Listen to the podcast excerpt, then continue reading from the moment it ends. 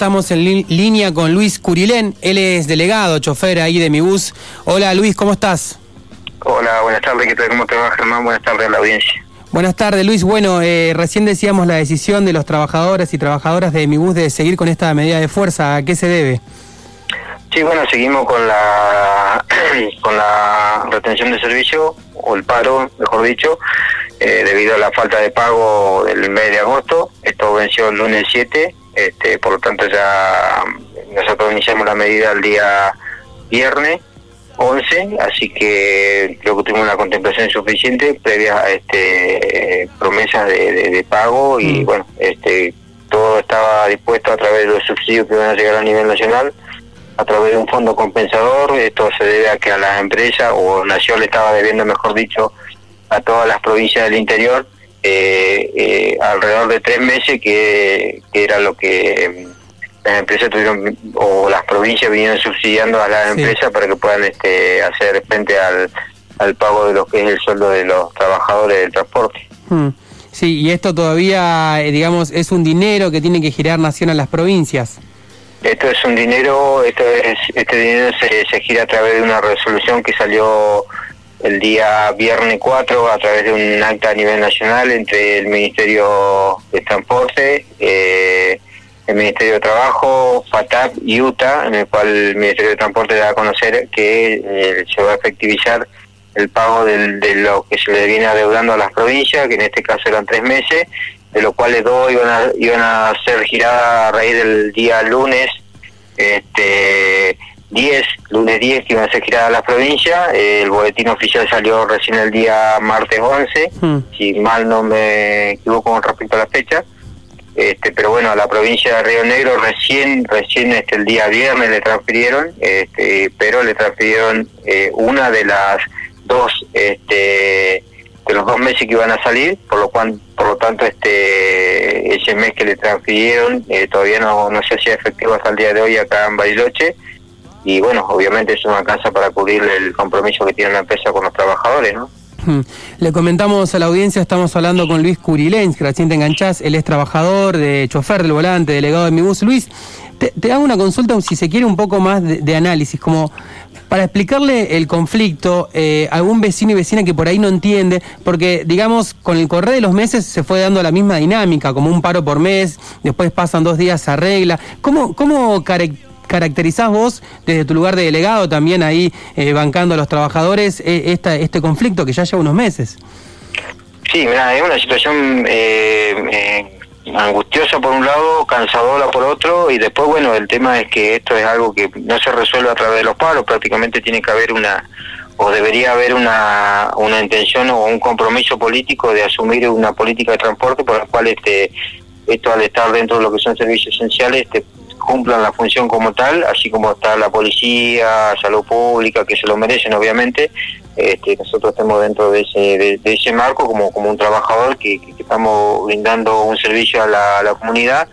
Y que bueno, te vuelvo a repetir, esto creo que falta política de transporte y esa política de transporte está a cargo de a través de, de, provincia, municipio, de hacer las gestiones pertinentes para que los subsidios lleguen en tiempo y forma es entendible que hoy eh, Nación es el único el único medio que sostiene a todos los que eran trabajadores, ya sean de, lo que transporte, salud, policía, y después también tenías lo, al resto de la gente que está, eh, o sea, acá en Bariloche tenía el turismo, hoteles, cabaña, y el Estado se está haciendo cargo de todo pero bueno, este no alcanza y nosotros como trabajadores hoy de lo que es el rubro esencial, como te decía anteriormente, creeríamos que la solución es que haya una política de transporte y que se busque la manera de que por lo menos los fondos estén en una fecha específica, porque hoy te dicen una cosa y después salen con otra y bueno, en el medio queda el usuario que rehende toda esta situación y, y el trabajador también, porque el trabajador espera que se solucione algo y esa solución nunca llega.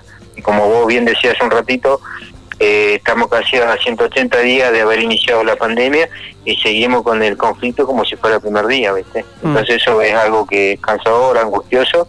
Y después que, bueno, no hay plata que alcance, mm. recibirla eh, desdoblado tampoco le alcanza al trabajador, por lo tanto hoy el malestar para el trabajador es, este, es algo que, ya ya no soporta más, entonces ya no sabemos cómo manifestarnos y a, y a, qué, a qué puerta golpear, ¿viste? porque se hacen todas las gestiones, todas las tratativas, hay promesas este, que son alentadoras por un lado, pero cuando se incumplen pasan este, a generar otra otro tipo de, de, situaciones hacia el trabajador y obviamente es entendible que el usuario ya está cansado de todo esto y quiere una solución al problema. ¿Están barajando alguna posibilidad de, hacer alguna movilización, como me acuerdo que fue hace unos meses atrás? Y mira, ahora, eh, por ahora, por la cuestión del, de, para no generar inconveniente, como está todo tan sensible, hoy lo que estamos eh, haciendo es recurrir a la parte de delegación de trabajo, o sea, hacerlo, hacer las manifestaciones correspondientes a los organismos correspondientes para dar a conocer nuestra nuestra situación, que en este caso el incumplimiento al salario para el trabajador y después, bueno, estar abierto a las negociaciones pura exclusivamente para destrabar el conflicto. ¿Vos cómo eh, sí. No, lo que iba a manifestar es que, bueno, hoy previo, previo son, esas son las herramientas que tenemos más, más factibles, porque podemos salir a manifestar, no podemos salir a hacer muchas cosas, pero el resultado en sí no, no va a ser inmediato. Entonces hoy... Eh, ante el desgaste y el desgano de la gente tampoco creo que es algo que, que nos debe que nos lleve a, este, más que poner en conocimiento la, eh, la, situación que estamos padeciendo, más pero la solución en sí no va a estar, ¿viste? Claro, claro. Luis, eh, te quiero preguntar también, me acuerdo que cuando arrancaba este programa Tarra Random, también me acuerdo que arrancaba este conflicto del transporte urbano acá en, en Bariloche, y me acuerdo que hablábamos de cómo de alguna manera eh, estaba un poco tensa la situación con, con la empresa, propiamente dicho, mi bus. Me acuerdo que también nos comentabas que el equipamiento que estaban recibiendo no alcanzaba, que los trabajadores estaban preocupados por eso, cuando, cuando estaba el auge ¿no? de, la pandemia. Hoy, ¿cómo, ¿cómo viene la relación con la empresa? No, la relación está, el diálogo está, eh, bueno, obviamente a través de que van surgiendo las cosas, los protocolos y otras situaciones más que van condicionando la tarea del día a día eh, la tarea para el conductor y bueno, después la manera de viajar para el usuario, ¿no? Hmm. Eh, con todos los protocolos que hay y que bueno, se, se trata de respetar lo más que se puede y bueno, este, después eh, sí, como te decía recién, hay cosas que se van corrigiendo con el transcurrir del, día a día y bueno, con la necesidad del trabajador y, del usuario. Queda obviamente el hecho de que hoy hay mucho, hay, hay una cantidad X de, de coches que no alcanzan a a este a, complementar lo que se estaba haciendo hace un tiempo atrás cuando todo estaba en la normalidad no hay mucho menor cantidad de colectivos en la calle de hecho eh, siempre se hace alusión a que no se use el transporte público porque se considera que es una una manera este de, contagio masiva pero bueno también se, se ve cuando van van en horas pico los colectivos muy llenos pero bueno, ahí el trabajador tiene que optar en si deja, si se apega al protocolo o, tiene este, consideración por el usuario y bueno, nos olvidamos del protocolo y hacemos que el usuario que va a trabajar llegue o que tiene que volver de la casa, del trabajo a la casa vuelva, ¿no? Porque si no pasaría la gente, como ha pasado en el verano, por no tener colectivo, que estaban tres, cuatro horas en la calle. Bueno, lamentable, hoy, lamentablemente están en, la gente, el usuario sigue estando en la calle, pero ya no depende por exclusivamente del trabajador, sino por una cuestión, como te decía recién, al no haber una política clara o una política de transporte, eh, nosotros siempre quedamos para el último y bueno, tenemos que llegar a tomar esta determinación y ya no sabemos cómo hacer para dibujarla, para ir aguantando cada vez un poquito más. Este, pero bueno, ya hoy la necesidad del trabajador es cobrar y cobrar de doblado no sirve porque la verdad que hay trabajadores que, cuando le, hacen la acreditación de doblada prácticamente no ven la plata eh, y bueno, eso te condiciona mucho, la verdad que acá somos gente que tiene, eh, hay compañeros que tienen eh, menores, otros que alquilan, y entonces se genera la verdad que una, la calidad de vida va decayendo y eso va generando un malestar a diario, y la única manera que tenemos hoy es hacernos, este escuchar a través de la medida de fuerza, que, te vuelvo a repetir, no es no es de la, de la mejor ni lo más grato hacerlo, pero bueno, es la única herramienta que nos queda hoy. Sí, sí se entiende. ¿Qué tal Luis? Eh, Luciana lo saluda. Le recordamos a la audiencia que estamos hablando con Luis Curilén, es delegado de MIUS en, en, el gremio de UTA con el en el marco del paro que están llevando adelante. Y justamente con esto que decías, Luis, de los, del tema de los protocolos y cómo se afectó el servicio durante la pandemia, justamente te quería preguntar si eh, dentro de del ambiente, digamos, del transporte, si está viendo alguna perspectiva de que los servicios habituales eh, se vayan a retomar, eh, digamos, acá en, un, en algún plazo más o menos mediano. Y eso depende pura y exclusivamente de la resolución que tome la municipalidad esto hoy no es que los colectivos que hay en la calle salen por determinación por exclusivamente de la empresa, sino de lo que la municipalidad le pide o le exige a la empresa en estos casos, y eso bueno viene a través de los protocolos que se imponen o se instalan a nivel nacional.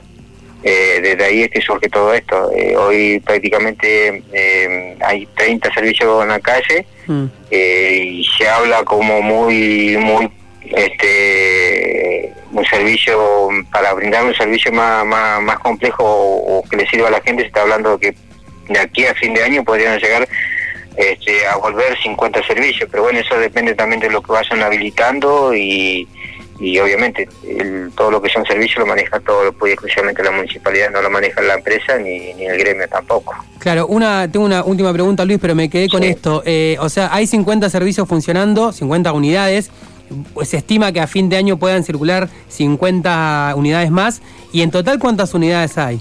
No, mira, lo que, lo, que yo decía recién es, hay 28 servicios en la actualidad en la calle, que con los refuerzos y los troncales llegan a 32 en algunos casos. Bien.